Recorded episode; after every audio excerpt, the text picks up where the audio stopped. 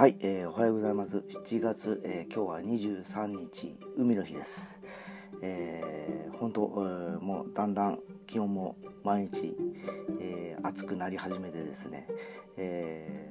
ー、今年本来なら開催される予定だった東京五輪までちょうどあと1年という感じになったようです。えー、まあ本来は昨日から GoTo キャンペーンということでいろいろとこの4連休ですね、え、まああちこちに出かけたりイベントがあったりするような流れで春ぐらいには企画されていたかと思うんですが、えー、まあご存知の通りここ最近になってもう第2波と言われてるような感じでコロナウイルスの患者も増えてきております。えー、この4日間の過ごし方がおそらく、えー、今年の、えー、その今後のですね、えそのコロナウイルスの状況を大きく採用するような気もしております。まあ、不要不急で外に出ないといけないという人に関しましてはですね、仕方ないとしてもですね、えー、基本的に、えー、まあ、まあ、やっぱりこの4日もステイホームに近い感じなのかなっていう気がしております。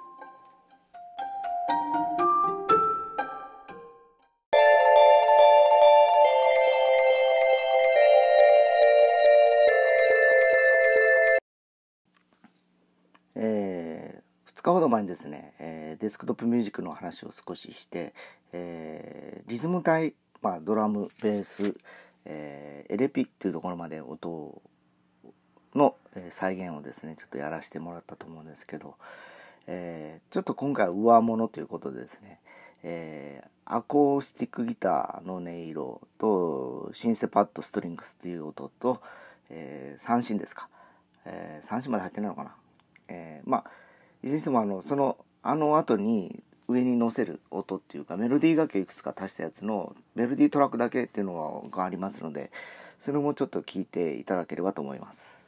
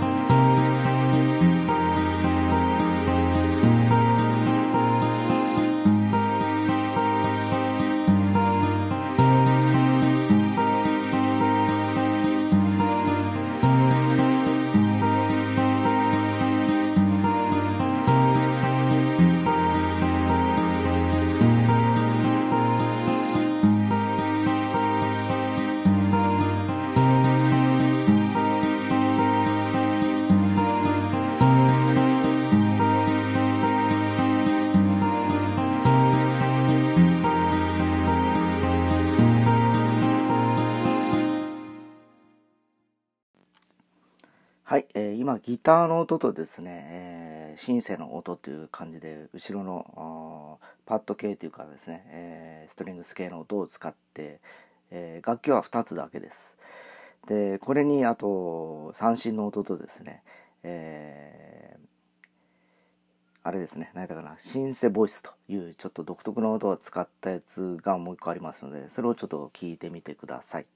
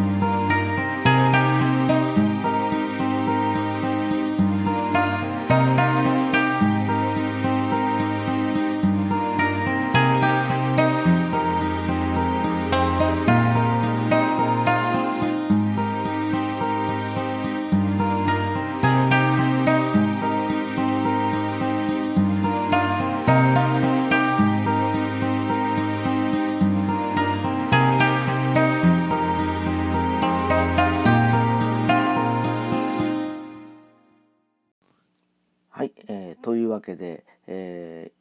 ー、今の2パートがですね、えー、前回のリズム体の上に、えー、乗っかる、えー、バッキングの主たる部分ですねメロディー楽器4種類という感じで、えー、こうやって今7種類前回3種類今回4種類という音で、えー、トータル7種類の音で、えー、曲の、えー、音のですね、えー、厚みとかが構成されてる感じです。えー、あんまりですね個人的にあ、の音を厚くしたくないのでですね、まあ、最大これぐらいだろうなというところで、えー、使ってる感じなんでですね、えー、あとソロの時音を変えるとかいう感じでその時別の音が消えるような感じでまあ、えー、実際になってる音自体は7種類の中に収まるような感じでですね、えトータルのまあ音数のバランスは決めてるような感じです。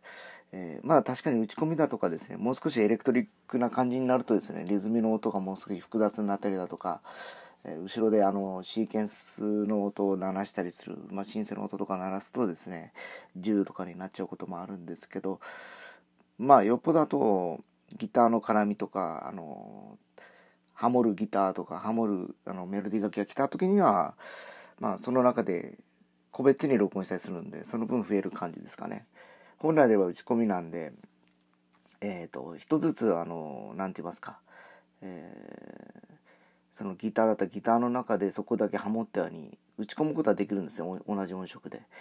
ただそれだとなんかこう、もうほんと機械的な感じになるんで、もう一個別のギターのトラックを作って、えー、若干音を変えたりしてですね、ピッチを、ピッチをこう若干ずらすとかしながら、ハモった感じを再現するようなことをやったりすることが多いですね。えでは全部合わさった感じの音を最後にちょっと流してみますので聞いてみてください。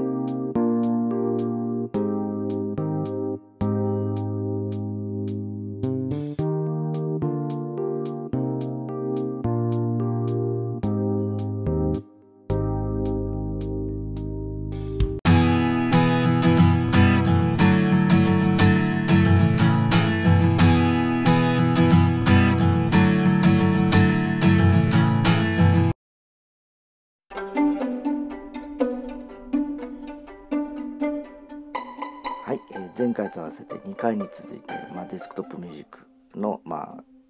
えー、曲というかですねサウンドが出来上がるまでの感じでやったんですけど最後はですね、えー、ガイドラインでメロディーの部分をピアノの音を入れて分かりやすく表現してます。まあ基本的にですね、あのまあ、デモテープで作る段階じゃこんな感じじゃないんですけど実際あのやっぱり当時はですねステージでいくつか再現しなきゃいけないということもあってですねやっぱり最低限1曲作り上げておかないと、えー、まあその現場でですね、えー、再生再現が難しいということで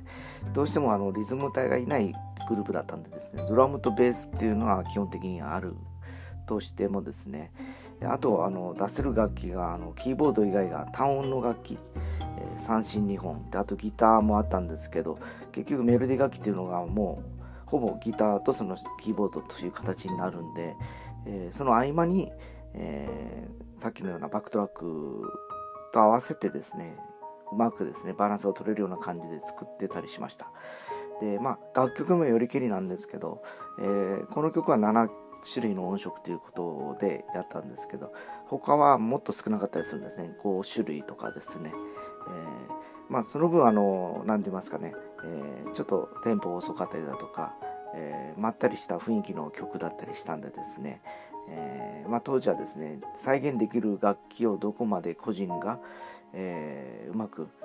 え演じれるかということに重きを置いてですね、えトライしてた時期でしたね。ちょうど5年ぐらい前ですかね。早いもんでですね。であれ以来はですねちょっと最近は個人的なあの感じであの一応こういうのをやってほしいっていうオファーが来たらそれを作ってる感じでですね、えー、まああの当時よりも今回はその今やってるのはですね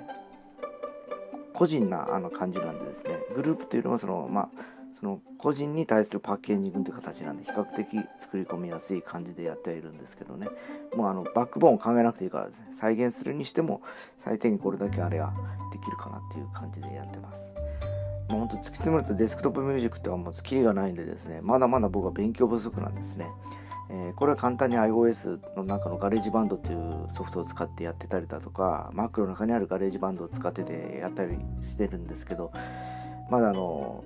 上を見ればプロツールだとかですねいろんなあのすごいシーケンスソフトがあってその中ではもっとあのまあ、あの再現力も高かったり楽器の音も種類が多かったりしてですねより今のあのリアルな CD で出されてる、えー、アコースティックの音も入ってるのかなっていう気がします。まああのそもそも商売っていうかですねそれが仕事になったら多分それを使い始めて、えーガチでやっていく感じになるでしょうけどなんとなくですけどもあのある程度の機材があってもその手の仕事ってなかなかこうね一定層がもう一定の、えー、チームでやってる感じがするんでですねまあ僕個人的にはあのまあ今いろいろ楽器をしている中のプラスアルファ延長線で、えー、その生徒たちがですねえこういうことやってみたいああいうことやってみたいという時の可能性の、えー、アイテムとして、まあ、僕自身もやってるんでですねえー、ちょっと、えー、そこもあのレクチャーできたらいいなっていう感じは持ってはいるとこです。